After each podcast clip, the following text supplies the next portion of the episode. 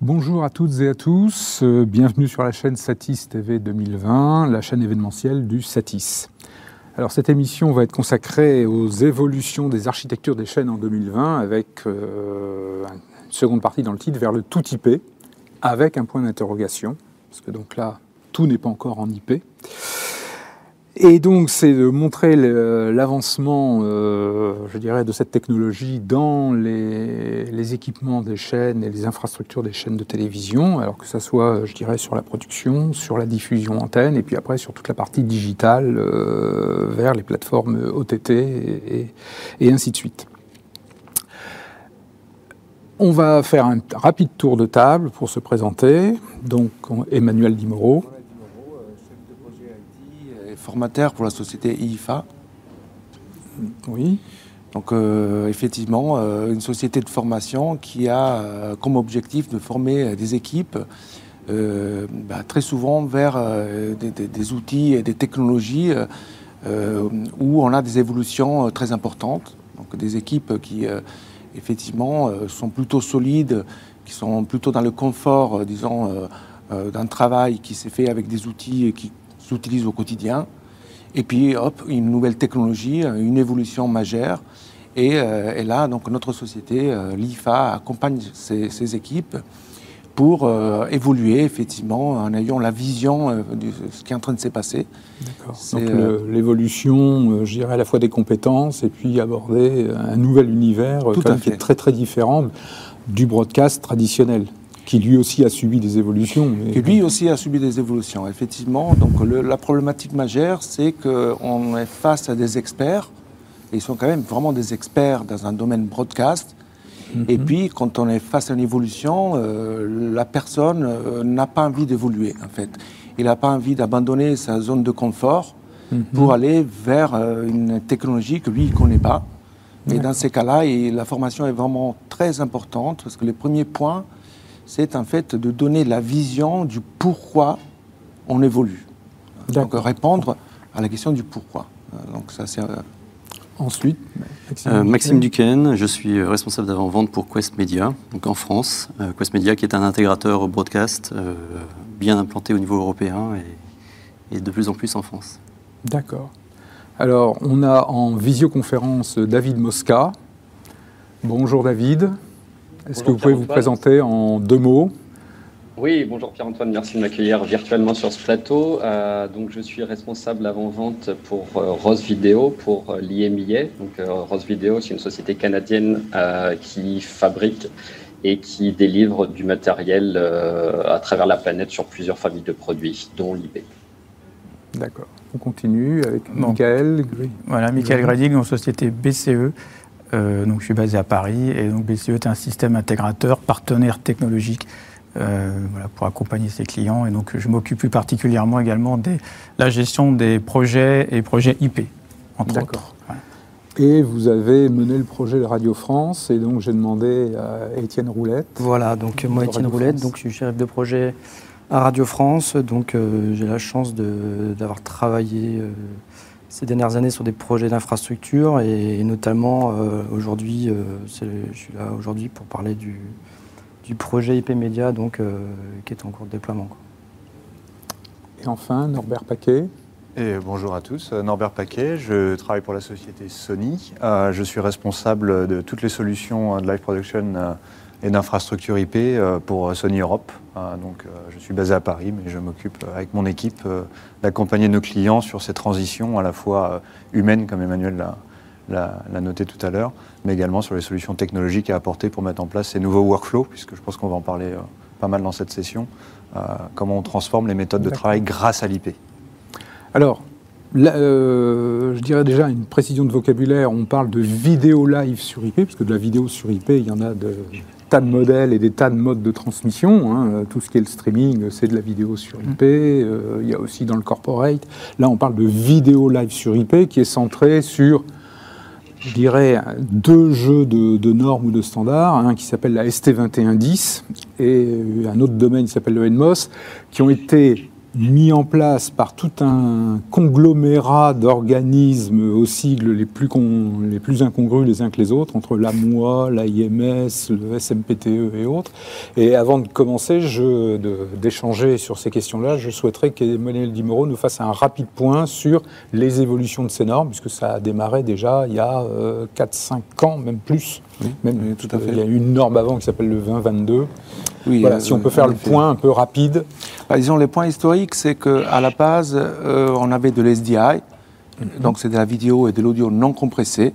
Et la question, c'était est-ce qu'on peut transporter la vidéo et l'audio dans des réseaux IP mhm. Sachant qu'il ne fallait pas justement compresser, il fallait garder la même qualité broadcast de l'SDI. Hein. Donc effectivement, il y a une première norme qui est sortie, euh, qui existe encore aujourd'hui, c'est la norme 2022. Euh, euh, et sur cette norme, l'idée c'était on va transposer le SDI, on le laisse tel quel, on le coupe en morceaux et on va l'envoyer via l'IP. Hein, et donc, et du coup, on aura un flux IP multicast. Hein, ça, c'était un peu l'idée de départ. On modifie pas la structure de l'SDI, mais on, on, garde cette structure et l'IP va juste découper un morceau, le SDI, et le transporter. Alors cette norme n'a pas fonctionné pour la simple raison que, disons, euh, il y avait un problème dans, la gestion de l'audio. Parce que si, par exemple, je suis un logiciel qui traite l'audio et j'ai envie de traiter que l'audio, ben non, je suis obligé de récupérer un gros flux. Hein. D'ailleurs, on parle de flux de, gigabits, en fait, 1 giga 5 ou 3 gigabits. Donc je ne peux pas travailler que avec l'audio, je suis obligé de récupérer l'ensemble de l'audio et de la vidéo. Donc cette norme euh, a le désavantage effectivement de devoir gérer le deux en même temps, chose qui n'est pas possible. Alors on a utilisé le 2022 pour effectivement gérer la vidéo, alors que l'audio, on le gérait grosso modo à part. c'est là que la norme 2110 est sortie pour répondre à un besoin de segmentation des flux, donc pour avoir effectivement un flux spécifique à la vidéo et éventuellement plusieurs flux spécifiques à l'audio. Et d'ailleurs aussi des flux euh, spécifiques métadonnées. Donc l'explosion des flux a permis effectivement de développer des workflows euh, qui, qui, étaient faits par des briques qui pouvaient traiter que la, que la vidéo, que l'audio, ou la vidéo et l'audio, et aussi les métadonnées. Donc cette norme a été publiée et ratifiée, donc elle est présente depuis un certain temps, et disons que le problème, ce n'est pas la norme en soi, hein, c'est l'intégration de la norme au sein des équipements euh, qui effectivement, euh, et, c'est aussi une question de laisser le temps aux constructeurs d'intégrer cette norme dans des équipements qui avaient déjà intégré par exemple la 2022, mhm. hein, mais étant donné que la 2110 demande de plus de ressources, ce n'était pas immédiat de pouvoir évoluer sur cette norme. Et donc il a fallu un certain temps pour que les constructeurs s'alignent. Et là maintenant, je dirais, le 2110 est, je dirais, répandu chez tous les constructeurs euh. Alors, absolument. Moi, je peux effectivement euh, faire référence à une expérience vraiment très importante euh, qu'on a fait avec l'IFA et d'ailleurs avec Videlio. on s'est dit, il y a eu des tests unitaires qui avaient été faits pour montrer que la norme était plus ou moins intégrée au sein de tel ou tel autre équipement. Ce qui manquait, c'était un, un, gros laboratoire qui pouvait mettre ensemble tous ces équipements euh, et, nous, on a pensé de monter un laboratoire au moins avec quatre ou cinq constructeurs différents pour pouvoir tester concrètement si euh, les flux étaient reconnus. Hein. Donc, euh, on a toujours, un peu comme l'SDI, des sources et des destinations. Un 2110, la question, ce n'est pas de contrôler ces sources, c'est juste de vérifier que les datas qui sont envoyées par un équipement émetteur puissent être bien interprétées par un équipement récepteur. Hein. Et donc, on a eu cette idée de produire cette, ce labo avec 4 à 5 constructeurs. Après, par contre, la chose a évolué parce qu'il y a eu un, cinquième, un sixième constructeur qui nous ont contactés. On a eu des demandes de participation. Mm-hmm. Donc, euh, huitième, neuvième et constructeur, ben, au final, on a fait ce laboratoire avec 12 différents constructeurs qui nous ont fourni 16 différents équipements. Et avec donc cette infra, on a, on a eu 7 jours, quand même, c'est très court, 7 jours pour mettre en place. C'est un laboratoire provisoire. C'était en fait ce qu'on appelle un POC. POC, Proof of Concept. Et d'ailleurs, l'idée, c'était d'avoir un POC pédagogique. Donc, Vidélio, très intéressé étant un, un, intégrateur, nous très intéressés pour ce côté pédagogique.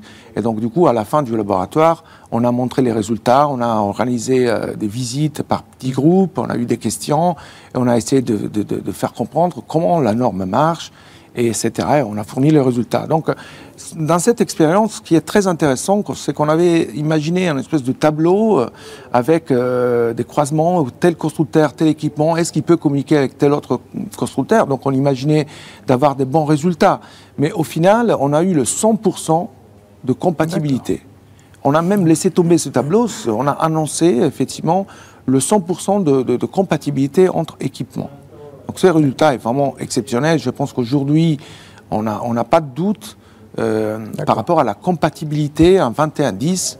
Évidemment, il peut y avoir des petites, euh, des petites choses euh, un peu difficiles à configurer, notamment le, le, mode de fonctionnement du tampon de l'équipement récepteur doit être maîtrisé parce que dans certains cas, il faut augmenter les tampons à l'entrée. Hein, donc ça, c'est des questions un peu techniques, parce que sinon, on va euh, récupérer des paquets, on n'a pas le temps de les mettre dans l'ordre. Enfin, il y, a des, il y a des questions un peu techniques là-dedans, mais du moment où on, paramètre comme il faut l'architecture, bah, ce qu'on retrouve aujourd'hui, c'est quasiment une compatibilité totale. D'accord. Et alors, deuxième grande famille, le NMOS. Euh, je dirais, euh, là, c'est pour le contrôle des équipements. Alors là, c'est encore aujourd'hui un point clé. Euh, et, on a encore des doutes euh, là-dedans. C'est-à-dire que euh, le fait de, faire fonctionner la 2110 est une, là et là, en fait, on arrive à la faire mhm. fonctionner. Mais l'autre question est comment on, comment on arrive à rediriger les flux. C'est-à-dire que si on fait de la 2110, on fait une configuration statique, tout marche, mais après les workflows doivent être dynamiques. Je mhm. dois par exemple envoyer sur cet écran telle image ou telle autre image je dois pouvoir envoyer de l'audio hein, qui vient de tel équipement ou de tel autre équipement. Donc là, il y a une autre question qui se pose, c'est la question du contrôle. Comment je vais pouvoir contrôler les équipements? Étant donné qu'il s'agit d'une technologie euh, qui fonctionne en réseau, euh, disons, on a deux moyens de le faire. Euh, le premier, c'est de demander à la destination de s'abonner. Voilà. Euh, effectivement. Après, c'est très passionnant. Euh, euh, mais disons, le contrôle permet donc, du coup, au final, de envoyer le flux où on veut. D'accord. Et on peut le faire avec des protocoles propriétaires. Mhm. C'est-à-dire que le constructeur donne un protocole et en fait, on utilise le protocole du constructeur. Donc ça, c'est quelque chose qui, qui, est arrivé. Et aujourd'hui, la tendance de dire, mais non, utilisons plutôt un protocole standard. Et donc, le logiciel, disons, qui va contrôler tous ces flux, il s'appelle orchestrateur. Et s'il utilise toujours le même protocole pour contrôler n'importe quel équipement, en effet, on, a gagné. Parce que du coup, il n'y a pas que les data qui sont compatibles, mais même la façon de contrôler, effectivement, euh, répond à une norme. Et cette norme, euh, aujourd'hui, la seule norme vraiment standard, c'est le NMOS. On a un autre protocole qui est l'Amber Plus, euh, qui est pas mal utilisé il a été euh, développé à la base par Lavo. Et puis, on a des connecteurs parfois pour dialoguer en API avec certains équipements. Alors, on sort des normes. Voilà, hein, Et donc, c'est un point quand même crucial. Et effectivement, sur ce point, on n'est pas encore à 100% de compatibilité NMOS avec les équipements euh, qu'on doit contrôler. Et parfois, on doit, euh, donc le contrôle devient un peu compliqué. Bon, voilà. Merci beaucoup pour ce rapide panorama sur euh, l'évolution des normes. Là maintenant, dans un deuxième temps, je souhaiterais qu'on passe à des présentations de cas concrets de réalisation. Alors, il y a eu euh, un important projet en France euh, autour de Radio France, et donc je souhaiterais que Michael Grenick ou Étienne Roulette nous présentent ce qui est en train de s'installer à Radio France. Voilà, donc là, on va vous faire une présentation en stéréo, en Voilà, en stéréo conjointe. Euh, moi, je vais, euh, je vais juste resituer le contexte, euh, le contexte projet et un petit peu la méthodologie qu'on a abordée, qu'on a, qu'on a utilisée. donc là, effectivement, on n'est pas, on n'est plus du tout dans, dans, du POC. On est, on, est, là vraiment pour, pour, montrer que l'IP, bah, c'est bien réel aujourd'hui et c'est réel à Radio France. Historiquement, euh, on s'est lancé dans le projet donc en 2017. Euh, à l'époque, euh, le constat était, assez clair. On avait des, infrastructures qui étaient vieillissantes, et qu'il fallait qu'on renouvelle. en parallèle, Radio France aussi était, s'était engagé dans un plan de modernisation et de, transformation globale de l'entreprise. Donc, rapidement, en fait, on nous a semblé incontournable de, de, partir sur l'IP euh, et, de profiter en fait de, ça pour, changer de technologie. Il faut savoir que euh, avec ce projet IP Média, donc on est euh, aujourd'hui on est à notre quatrième génération de, grilles audio hein, depuis la construction de la maison de la radio. et en gros, on, on va dire qu'on change de, système à peu près en moyenne tous les 15 ans. Et, euh, et, donc là, ça, la, règle se confirme, puisqu'effectivement, en 2020, euh, on se retrouve avec une, nouvelle technologie. Euh, donc on a. Alors, on est. Effectivement, on a été ambitieux. on s'est. peut-être un peu avant-gardiste, mais, mais, assez prudent aussi. Donc on a, du coup. On s'est donné beaucoup de temps quand même en phase d'avant-projet pour, pour prospecter, euh, pour, euh, attendre aussi que les, normes soient, euh, soient, soient, soient, prêtes, hein, soient ratifiées, parce que nous, on était effectivement très preneurs et très demandeurs d'une du, norme en, flux séparé, puisqu'on fait, on fait beaucoup de radio, beaucoup d'audio et encore assez peu de vidéos. Et on avait ce besoin en fait vraiment de workflow, de, de pouvoir séparer les essences. Donc euh, on, en est arrivé là. Euh, et, voilà, donc du coup, on a fait aussi... Euh, il a fallu aussi, même, même si on en parlait beaucoup partout de l'IP, c'est une réalité. Il y avait certains, on a fait des, visites chez d'autres podcasters justement qui avaient fait ce, saut. Et on a quand même voulu tester par nous-mêmes, voir un petit peu ce que ça donnait. Donc on a fait aussi un POC euh, dans le cadre de, cet avant-projet euh, pour, euh, pour bien appréhender, les choses. Hein, voilà. Et, à l'issue de ce POC, du coup, il y avait encore beaucoup de questions qui se posaient. il nous a semblé plus sage en fait de, de, confier ça en fait à, de confier l'installation et le, déploiement d'un tel projet à un intégrateur euh, donc qui est, qui est aujourd'hui euh, en cours d'intégration, qui est euh, OBS et, BCE, avec Michael Granic avec moi aujourd'hui. Et, donc, voilà, donc tout, ça au terme d'un appel d'offres qui, qui a été attribué l'année dernière. Alors peut-être que Michael, vous pouvez peut-être détailler un peu plus ce que recouvre le projet, techniquement parlant. bon, peut-être pas rentrer dans le détail des matériels, mais enfin bon. Non, non, je vais, je vais donner les, grandes architectures. Voilà. Euh, voilà. Donc là, on est sur une architecture 2110 euh, euh, non compressée redondante. C'est-à-dire que dans la maison de la radio, à des endroits bien précis, sont installés les, les cœurs d'infrastructure. Donc on est sur une infrastructure IP composée de deux spines, d'équipements de LIF et tout ça piloté par un orchestrateur broadcast et puis un contrôleur réseau. Euh, autour de ça, euh, ça c'est l'élément cœur, l'épine dorsale euh, du, projet, l'ossature enfin de, la distribution. Et à partir de ça, donc les équipements natifs, Radio France a déjà des équipements audio qui sont déjà en AES 67, donc ceux-là sont raccordés directement sur la fabrique. Et les équipements qui ne le sont pas encore, on a installé un certain nombre de gateways, d'interfaces qui permettent de rentrer ces équipements sur la fabrique. Après, au niveau de, la fabrique, on a des équipements de processing, euh, vidéo, euh, audio, euh, qui sont reliés à la fabrique. Donc, en fait, c'est des ressources qui sont partagées sur l'infrastructure et qui peuvent être utilisées par, n'importe quelle source et par n'importe quel studio de, la maison de la radio. Donc, la maison de la radio, il y a à peu près une centaine de studios. Donc, vous voyez l'ampleur du projet et, la, la, flexibilité que peut apporter la mise en place d'une telle installation. Voilà. D'accord. À travers quelques mots que vous avez employés, euh, on voit bien qu'on est sur des technologies complètement différentes de, l'audiovisuel traditionnel. Vous avez parlé de spine leaf, de fabrique, de... c'est des mots qu'on n'emploie pas, je dirais, dans les équipements euh, classiques. Traditionnellement, on est bien d'accord. Donc ça, je dirais, ça, illustre bien le, besoin de, à la fois de formation et d'évolution euh, dans les métiers. Je voudrais passer la parole à Maxime Duquesne pour, euh, alors, soit nous révéler ou pas euh, des projets sur lesquels vous travaillez. Euh, je dirais au niveau de Quest Media, ou du moins dans quel esprit vous euh, proposez euh, des solutions basées sur l'IP à vos clients? Oui, effectivement, nous chez Quest Media, on a eu l'occasion aussi depuis quelques années de travailler sur des, des sujets d'infrastructure IP.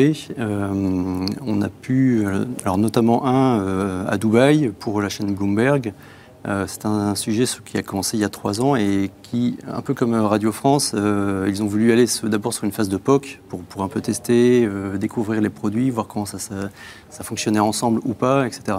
Donc c'est quelque chose sur lequel on les a accompagnés il y a trois ans. Ça a duré une bonne année, un an et demi de, de, POC, de test de l'ensemble du, marché à l'époque afin de pouvoir définir ensuite quel, quel, serait le projet. Et donc c'est quelque chose sur lequel on les a aussi accompagnés, le déploiement d'un donc d'une chaîne de télévision, de radio, euh, et puis il y a aussi le, web évidemment dedans. Euh, une chaîne entièrement nouvelle, donc une, infrastructure entièrement IP, entièrement 2110. Ah oui, là on partait de zéro. Là. On partait de zéro, donc quelque part c'est plus simple, puisqu'il n'y a, pas de, a pas de legacy, euh, il n'y a pas de formation, enfin si, il y a de la formation, mais en tout cas on n'a pas, pas de legacy, donc c'est plus simple.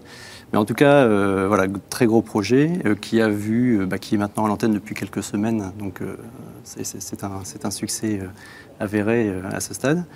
Euh, on a d'autres projets, un autre euh, actuellement en Allemagne qui est en cours de recette pour, pour un, gros, groupe allemand. Pareil, on, a toujours aussi des histoires de, spine leaf, d'infrastructures finalement redondantes. C'est un peu le, commun du, monde IP aujourd'hui d'avoir des, des, cœurs redondants et puis ensuite des, des, des un peu partout. Donc une chaîne de news actuellement en recette, et puis on a un autre projet qu'on est en train de, signer pour un, gros broadcaster euh, autrichien dont je ne donnerai pas le, nom, mais qui, euh, qui sera le, plus gros projet d'infrastructure IP européen euh, à date, et qu'on voilà, va démarrer très très rapidement là, sur le début de l'année prochaine. toujours donc infrastructure IP, play-out entièrement IP. Euh, voilà, je, pense que l'ensemble des clients aujourd'hui dans le monde, euh, en Europe particulièrement, mais dans le monde, vont sur le, tout IP parce que de toute façon c'est l'avenir et puis de, il n'y aura pas de retour vers du, vers du SDI. Euh. Je voudrais passer la parole à, maintenant à un constructeur pour avoir la vision de Ross par rapport à l'évolution sur l'IP ou vers l'IP. Est-ce que Ross bascule en tout IP ou est-ce que... bon, quel est votre point de vue chez Ross? Passe la parole à David Mosca. Oui, alors chez Ross, je dirais qu'on continue de développer les deux gammes de produits, donc aussi bien la partie SDI, euh, essentiellement pour des besoins du HD, euh, pour des clients qui déjà n'auraient pas le besoin en termes de taille euh, d'aller sur l'IP. Et évidemment, on, est, on a depuis quelques années à développer l'ensemble de nos produits pour migrer petit à petit sur le 2110. On avait commencé avec le 2022-6 pour certains produits et aujourd'hui, euh, on a, je pense, l'exhaustivité de nos, de nos solutions de production compatibles 2110. Donc, euh, Ross n'a pas fait un choix euh, de tout au tout SDI vers de l'IP 2110 on continue de développer les deux gammes de produits pour répondre, on va dire, aux deux euh, types de, clients aujourd'hui qu'on peut, euh, sur lesquels on, peut répondre. Euh, ensuite, je vois depuis quelques années une demande de plus en plus forte sur l'époque, comme on, disait.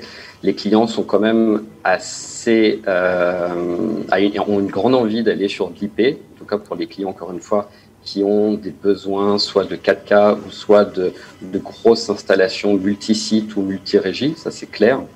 Mais euh, il y a quand même une, espèce de frayeur euh, qu'ils peuvent avoir, comme, comme euh, Étienne l'a décrit. On, la plupart des clients souhaitent y aller petit à petit, donc le POC est une des premières étapes de cette, de cette, de cette migration.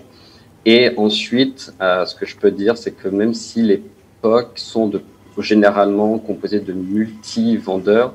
Euh, les clients, à la fin, essayent de minimiser le nombre de, euh, le nombre de fabricants pour euh, potentiellement réduire le, les risques d'interopérabilité, parce que même si aujourd'hui on est tous d'accord pour dire que les normes se sont standardisées, il y a encore parfois chez certains euh, fabricants une, une différence de compréhension ou de, sur de la norme ou d'intégration de la norme.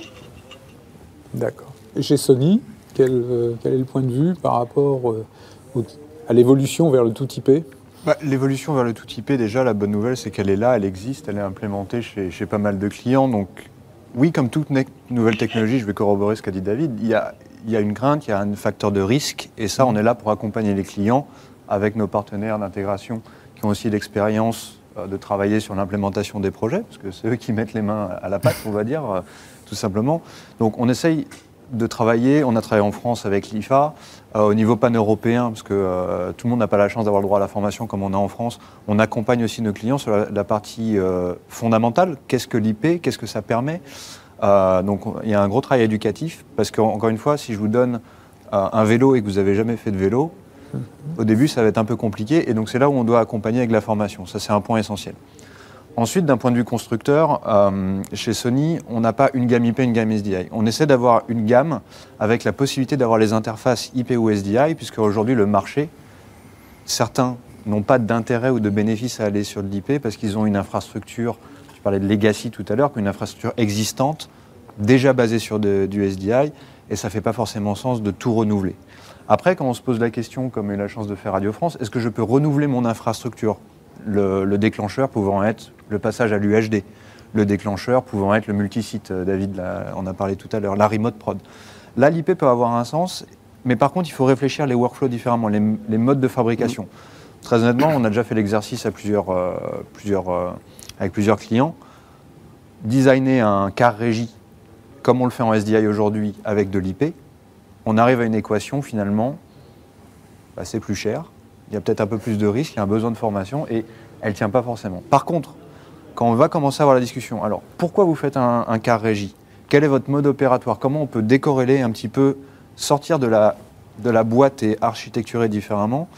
On a euh, des discussions qui sont très intéressantes. Et c'est là qu'aujourd'hui, euh, chez Sony, au niveau mondial, on a livré plus de 150 projets avec de l'IP. Il y en a qui sont en cours de, discussion ou de, de pré-implémentation.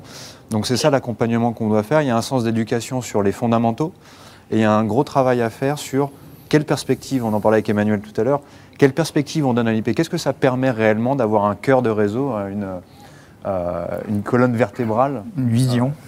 voilà, en IP. Qu'est-ce que ça permet réellement? Si c'est pour faire comme en SDI, en réalité, peu d'intérêt. Je vais être très honnête par rapport à ça. Donc, chez Sony, on essaie de prendre un petit peu toutes ces problématiques. Et on parlait de nouveaux vocabulaires de, la gestion de l'infrastructure réseau. J'ai entendu parler d'orchestrateur. Euh, c'est là aussi on a un point d'attention très particulier. Et Sony n'a pas été euh, euh, à une expertise depuis des années sur les, réseaux IP, mais on a été chercher une compétence avec l'acquisition récente par, par notre headquarter de Nevion, mmh. qui vient du monde des télécoms, qui vient du monde de la contribution, qui vient du monde des, des métiers du réseau appliqué au métier du broadcast. Parce qu'encore une fois, le monde des réseaux, et je viens des réseaux initialement moi-même, si on n'a pas la couche métier, ça devient très compliqué. on essaie d'amener ces deux mondes à converger, parce qu'on a entendu parler de spine lift, d'orchestration, de ce genre-là, qui, qui paraissent complètement euh, nouvelles, parce qu'un routeur SDI, on ferme un point de contact, c'est terminé. Et donc ça, c'est assez intéressant de donner cette perspective au client, c'est ça que chez Sony, on essaye de faire, en plus de fournir des, équipements, type des caméras, des mélangeurs, etc., qui ont la possibilité mmh. d'avoir des, entrées-sorties IP. Et puis après, on y réfléchira à d'autres architectures dans le, dans le cloud à terme aussi.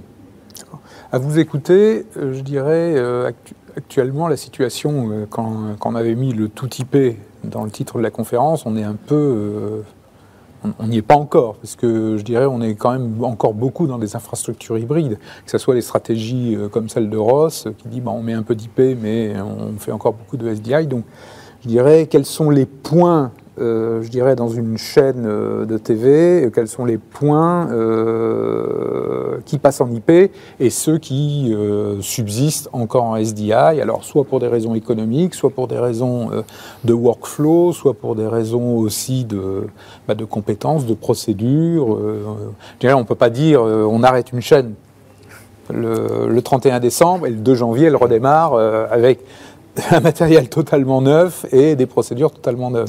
Alors, je ne sais pas quelle est, quelle est votre, votre pression. Alors, déjà, je pense qu'il va falloir euh, comprendre ce que ça veut dire full IP. Mm-hmm. Parce que, est-ce que full IP veut dire qu'on n'a plus, on plus du tout euh, du SDI dans, dans les workflows? Et en fait, pour moi, non, c'est pas ça. Le SDI, c'est un signal. Hein. Et si je peux faire un exemple très simple, euh, si j'ai un micro, il va sortir analogique, c'est un signal. Ce C'est pas pour ça que euh, je vais jeter ce micro parce qu'il n'est pas IP. Ça n'a pas de sens en fait. Ça n'a aucun sens. Il y a un signal qui est, qui est d'ailleurs un signal noble, euh, en plus non compressé, et c'est le SDI. Et donc on peut imaginer par exemple qu'une caméra SDI reste SDI. Il n'y a aucun problème là-dedans. Alors, alors, pourquoi on parle de full IP Alors parfois on parle d'hybride. Est-ce que hybride ça veut dire qu'on n'a plus de SDI Pour moi, ça ce n'est pas la, la question. La question, en fait, la vraie question est est-ce que les traitements se font en IP déjà? Et est-ce qu'on a encore la grille SDI La grille, au sens grille de commutation. la grille de commutation. Première question, est-ce qu'on a encore une grille SDI Parce que moi, dans mon expérience, j'ai effectivement avec l'IFA, on a accompagné certains projets, on a vu pas mal de choses.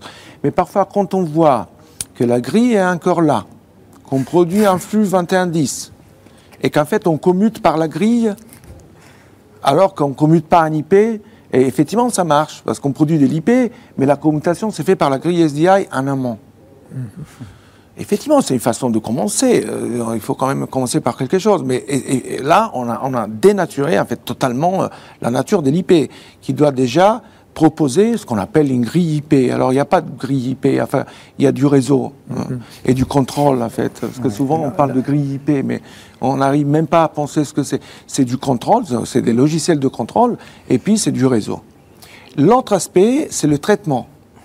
Parce que moi, effectivement, dans mon expérience, j'ai vu quand même sortir des l'IP pour produire de l'SDI, faire un traitement derrière avec un équipement qui fait du SDI, qui va recracher le SDI, qui va repasser par un gateway, et ça, va revenir IP. Eh ben, en fait, euh, moi, je me dis que dans ces cas-là, on dénature aussi l'IP. Parce que les traitements en IP, c'est qu'on contrôle directement l'équipement qui fait le traitement avec ses entrées et ses sorties. Mais ça, c'est moins grave. La chose qu'en fait, il faudrait pas faire, disons que c'est l'évolution majeure, c'est de remplacer la grille SDI. Et quand on aura plus de grille SDI, on peut avoir des entrées euh, en, en SDI qui vont être converties en IP une bonne fois pour toutes. Et d'ailleurs, c'est les extrémités, disons que ça peut être de l'SDI. Par exemple, je ne vois pas l'intérêt d'avoir un écran euh, en IP. Enfin, c'est possible, ça peut exister, mais si l'écran gère un signal vidéo et récupère de la vidéo, il peut le faire en SDI, il n'y a aucun souci là-dedans. Effectivement, on aura des, des gateways, c'est un élément d'ailleurs très important. Souvent, quand on dit, bah, tiens, cette, euh, cette infra, c'est pas vraiment de la full IP, il y a plein de gateways, ça n'a pas de sens. On peut sortir vers l'écran avec une gateway. Et, et après, on, on va contrôler la gateway, on ne va pas contrôler directement l'écran.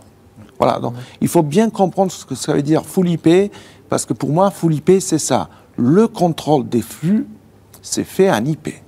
D'accord. hein. Donc ça, c'est un point clé, je pense. D'autres avis sur. euh, non, mais on va commencer, le- l'IP va commencer par les infrastructures, par les cœurs de système, donc le grille audio, grille vidéo, tout ça, ça va disparaître. Tout ça, ça va être intégré maintenant dans, une- dans le réseau, dans des switches euh, qui vont permettre de euh, router, partager, faire du processing de manière partagée des ressources, euh, de manière euh, voilà, sur, sur une infrastructure réseau, de manière pertinente, puissante, et tout ça contrôlé, managé euh, par, par des nouveaux outils, euh, des broadcast controllers, euh, tout ce genre d'outils rajouter des outils de télémétrie. Enfin voilà, il y a tout un nouveau processus, une nouvelle habitude de travail au niveau des infrastructures. Et après, pour pouvoir s'ouvrir euh, bah, sur des nouvelles technologies, la virtualisation, l'intelligence artificielle, la remote production, enfin, j'allais dire, on n'en connaît pas encore euh, euh, toutes les, les possibilités, toutes les capacités, euh, mais en effet, c'est, c'est- on, est- on- voilà, on va ouvrir la porte euh, pour l'avenir. En tout cas, à court, moyen terme, c'est sûr. Euh, voilà. C'est une ouverture vers des évolutions qui sont euh, soit en train de se faire ou même qui sont encore simplement. euh, Exactement. je dirais, et, et dans il les faut projets. démarrer euh, voilà, en posant son infrastructure euh, avec une nouvelle technologie. Donc le, le 2110 est, est adapté pour ça. Et puis après, euh, former ses équipes, euh, appréhender cette technologie-là, justement, se structurer, adapter ses workflows. Tout ça, c'est des choses qu'on a mis en place à Radio France avec des plans de formation, euh, des plans d'accompagnement euh, pour justement bah, former, euh, communiquer, expliquer aussi, parce que je crois qu'il y a un gros travail aussi d'explication, comment ça marche, par où passe le signal, à quoi ça sert, et puis voir aussi les optimisations qu'on peut avoir en mettant ce genre d'infrastructure en place. Voilà, donc tout ça, ben voilà, ça, prend un peu de temps, mais je pense que ce n'est pas forcément technologiquement le, souci, c'est humainement bien passer l'information et que les, les équipes techniques et d'exploitation appréhendent et prennent en main les outils. Mhm. Plusieurs fois, vous avez fait référence à l'orchestrateur. Alors, je ne sais pas si quelqu'un peut préciser ce que c'est un orchestrateur et quel est son objectif. Alors, c'est un, terme qui est très générique, l'orchestrateur. Il faut, reprendre un petit peu, et tu l'as bien expliqué, la, structure euh, de ce qu'on cherche à faire. Il y a l'échange des signaux qui va passer à travers un réseau. Ce n'est purement que de l'échange et de la distribution. L'IP n'est qu'un moyen de transport. On va transporter de l'audio, de la vidéo, des métadonnées qui peuvent être en tout genre. C'est que du transport. Et une fois qu'on transporte, on va aller sur des, briques de processing qui vont avoir une fonction, traitement audio, traitement vidéo, mélange, effet, euh, habillage graphique, jusqu'à arriver au bout de chaîne qui fait qu'on a le programme télé, comme là vous êtes en train de nous regarder euh, euh, sur, la, sur la web TV du Satis. Donc, à la fin, on fait un programme qui va passer par des briques de traitement. Ces briques de traitement, elles viennent récupérer des signaux, faire quelque chose avec et les recracher. Donc l'orchestration, elle va se jouer à deux niveaux dans, le réseau, dans, une infrastructure IP. Il y a l'aspect, on va commencer d'un point de vue réseau en tant que tel. Un réseau IP, par définition, n'est pas ce qu'on appelle déterministique. Tout est envoyé en mode multicast. Alors l'IP, il y a trois modes, mais là, l'IFA l'expliquera mieux que moi. L'unicast, le, multicast et le broadcast. On est en multicast. Donc tous les signaux sont disponibles à travers le réseau. Mais il n'y a pas cette notion de temps réel mhm. de base qui existe dans le monde du, SDI, du linéaire. Hein, on va à un point ou à un point B, on a un temps de, de propagation d'un signal dans, dans, sa modulation intrinsèque dans le câble, mais dans, un réseau, de base, c'est pas déterministique. Donc il va falloir jouer sur ce réseau, à la fois dans la manière dont on va l'architecture le dimensionner, mais également mettre du contrôle. Donc pour ça, il y a des intelligences de contrôle qui existent, et pour ça, il y a des technologies qu'on appelle de Software Defined Network Control, qui permettent de gérer les qualités de service, qui permettent de gérer euh, la priorité des flux. Typiquement, si vous avez un flux vidéo temps réel pour le live, et un flux vidéo de fichiers qui doit transiter vers un serveur, on va donner une plus haute priorité vers le flux vidéo. Mais s'il y a un flux de contrôle, par exemple, une robotique de caméra, elle aussi, elle est prioritaire, elle est temps réel. Donc ça, c'est le rôle d'un orchestrateur réseau. Et ensuite, il y a l'aspect métier, parce que l'orchestrateur réseau, lui, il va, se, euh, il va se charger de regarder ce qui se passe dans le réseau. Après, il faut qu'on mette à disposition quelque chose qui est métier. On fait du mm. broadcast, on fait de la télévision, on fait des, de la radio, on fait des process dont on a l'habitude. Euh, il y a des gens qui font ça depuis euh, plus longtemps que moi, hein, ça fait 10 ans, il y en a ça fait 20 ans, mais beaucoup de gens ont l'habitude de travailler, tu parlais de source et de destination. Mm-hmm. Finalement, qu'est-ce que je veux faire fonctionnellement? C'est d'amener une image d'une source à une destination, d'une caméra à un process. Et pour ça, on va utiliser ce qu'on appelle un orchestrateur plus orienté broadcast, quand on peut appeler broadcast controller, qu'on peut appeler euh, ce que l'on veut. Mais ça, c'est plus la couche métier. Et ça, en général, ça va s'imbriquer et différents constructeurs ont différentes propositions. Et après, il y a une dernière couche de qui est, plus, qui est encore un peu neuve, hmm. qui va s'appuyer sur toutes les données de télémétrie et de, contrôle qu'on va avoir sur le système, puisque comme tout est connecté en IP, la robotique de, qui, est, qui est en train de passer derrière, là, elle est pilotée en IP. Donc je peux configurer cette robotique en IP également. Donc comme tout converge sous forme de données, qu'elles soient audio, vidéo ou de contrôle, on va pouvoir avoir des outils qui vont avoir cette télémétrie de savoir qu'est-ce qui se passe, mais également qui vont prendre en compte la configuration. Donc quand je vais reconfigurer une régie par exemple pour le JT de 20 heures qui est en 1080i avec euh, telle ressource de mélangeur, avec telle configuration de multiviewer, etc., etc., eh ben, je vais pouvoir orchestrer toutes ces reconfigurations et gagner en dynamisme, puisque le temps mort entre deux émissions de télé nécessite parfois une reconfiguration. Et un orchestrateur, une intelligence d'orchestration, donc troisième couche d'orchestration, va permettre d'amener cette intelligence et qui va permettre de faire plus avec le même niveau de ressources. Donc orchestration, c'est très très large comme euh, niveau. Mm-hmm. Nous, on va le découper très simplement dans notre monde chez Sony et Nevion en trois. L'orchestration réseau, l'orchestration mm-hmm. broadcast, l'orchestration d'intelligence euh, qu'on va appeler facility management. Chacune a son mérite, chacune a sa place. Chacune peut être construite avec différents constructeurs. Euh, ça, on laisse le choix au client à chaque fois de ce qu'il veut. Nous, on va se battre pour vendre nos caméras, nos mélangeurs et nos solutions. Mais le but, c'est d'avoir le choix. Et tous ces protocoles, et c'est là où le NMOS, par exemple, est très important, c'est d'avoir la possibilité de choisir hmm. le meilleur équipement pour Radio France pour faire une émission de radio avec la partie filmée, la meilleure solution pour le broadcaster autrichien pour faire son play-out. Bah ça, ça, on revient sur un jeu de quel est le meilleur équipement de processing. D'accord. Chez Rose, vous avez quand même une expérience d'intégration et d'orchestration traditionnelle. quelle est votre vision des choses et de l'évolution de cette partie-là de, votre catalogue? Alors chez Ross, on n'a pas un orchestrateur. je, suis, bien d'accord. Dans le sens IP. Euh, et je pense que ça va être quelque chose qui va arriver euh, d'ici euh, d'ici ah. quelques temps. On y travaille. Euh, mais pour l'instant, on laisse sur l'ensemble de nos projets les orchestrations agnostiques, type, type Sony ou, autre. ce, que, je voulais rajouter sur cette partie-là, c'est que en 2017-2018, quand on a commencé à travailler de plus en plus sur la partie IP, on a vu que le, gros changement était la partie exploitation, où les opérateurs avaient peur de ne pas retrouver, euh, comme on a décrit tout à l'heure, la source et la destination. Donc évidemment, l'orchestrateur, d'un point de vue euh, euh, broadcast, donc d'un point de vue exploitation, il a fallu que chaque opérateur puisse retrouver ce qu'il a connu pendant 10 ans, 20 ans, pour faciliter l'exploitation. une, autre remarque qui me vient, c'est Aujourd'hui, on voit que euh, dans les gros networks, la volonté est d'aller sur l'IP, mais ça prend du temps. Euh, c'est pas euh, c'est pas en un claquement de doigts qu'on va migrer du SDI à l'IP, aussi bien sur la partie mm. cœur du système que sur la partie production. cela dit, on, a vu dernièrement sur un projet intéressant au, Maroc où c'est un média qui ne faisait pas de télé à l'origine et qui lors de son déménagement, a décidé de migrer totalement, euh, enfin, d'installer dans ses locaux une, infrastructure totalement IP2110. Et là, ça posait beaucoup moins de problèmes parce qu'il n'y avait pas de comparaison avec la solution euh, SDI précédente. Donc ça ça, démontre bien que finalement, aujourd'hui, le plus gros frein euh, à la migration, en tout cas aussi rapide qu'on pourrait le souhaiter parfois, c'est l'humain. Et donc l'orchestrateur permet de faciliter cette transition. On revient à des problèmes qui ont été évoqués déjà plusieurs fois. Je dirais les aspects humains. Je voudrais euh, conclure l'émission un peu euh, sur cet aspect-là. Oui, bah effectivement. Alors, enfin, les, orchestrateurs, juste pour, pour euh, finir là-dessus, il, y a deux niveaux d'orchestration. Il y a l'orchestration où on a besoin d'un composant intermédiaire comme Cisco DCNM ou des, des, choses comme ça pour parler au réseau physiquement. Et il y a les orchestrateurs un peu plus poussés comme Nevion qui permettent de, qui savent parler directement au réseau et se passer des, de couches intermédiaires. Donc ça, c'est, on rentre dans la technique, mais c'est des, choses importantes pour, euh, concevoir une architecture qui répond vraiment aux besoins du client en fonction de la taille, en fonction de plein de choses. Vous parlez de l'humain, effectivement, l'humain, euh, bah, il est au cœur, c'est, lui qui est derrière euh, les caméras, c'est, qui est derrière les, manettes. Et la, migration vers le tout IP, le tout IP, c'est un enjeu technique, mais c'est surtout un enjeu humain derrière parce que euh, les métiers ne sont pas du tout les mêmes.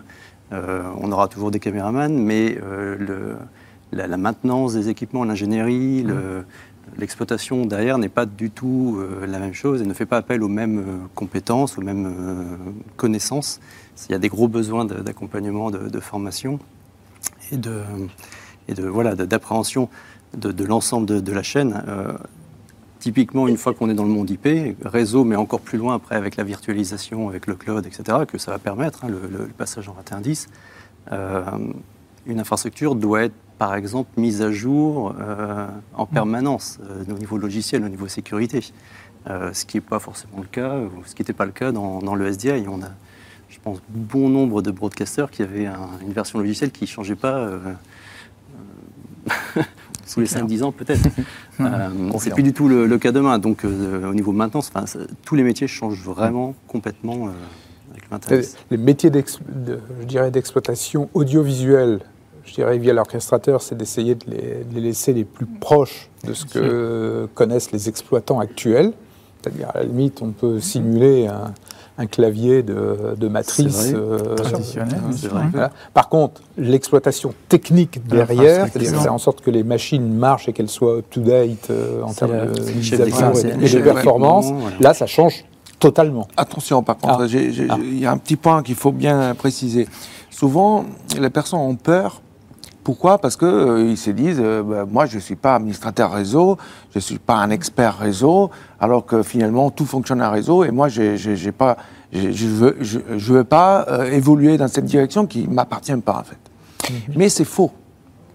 Pourquoi? Un expert réseau, il est là pour résoudre des problèmes euh, qui arrivent tous les jours, d'être capable de trouver la solution à tel serveur qui vient d'être installé dans, un, dans une partie du réseau, qui doit être accessible par tel autre client euh, qui est dans une autre partie, mais il faut appliquer de la QoS. Et l'expert réseau, il travaille tous les jours sur des infras, il, il apporte des solutions, et parfois très pointues quand même, et lui, c'est vraiment un expert réseau. Mais voyons un peu ce qui se passe avec la 2110. On a un système réseau qui est fait par des switches qui vont être configurés. Donc ça, c'est parfois le même constructeur qui va aider la société à intégrer ces technologies. Mais du moment où le switch est configuré, ben, on ne s'amuse pas du tout à modifier quoi que ce soit. Et d'ailleurs, on peut facilement industrialiser la solution parce qu'on peut récupérer un fichier de config. Alors là, c'est quoi l'histoire? C'est qu'il va falloir quand même faire évoluer les équipes techniques pour comprendre à minima que c'est du multicast. Mais ça, j'arrive à l'expliquer à mon enfant euh, de 15 ans, ce que c'est les multicasts. Ça va, quoi. Donc, c'est des choses même très passionnantes, mais sans arriver à un niveau de détail d'un expert réseau.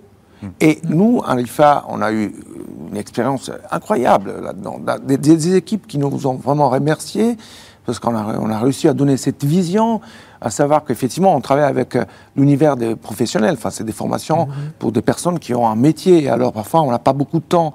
Euh, à force des choses, on a appris à, vulgariser et euh, on arrive à faire comprendre ce que c'est un VLAN, ce que c'est du multicast, et c'est des éléments qu'on arrive effectivement à transmettre qui sont largement suffisants pour que la personne puisse être consciente de ce qui est en train de se passer.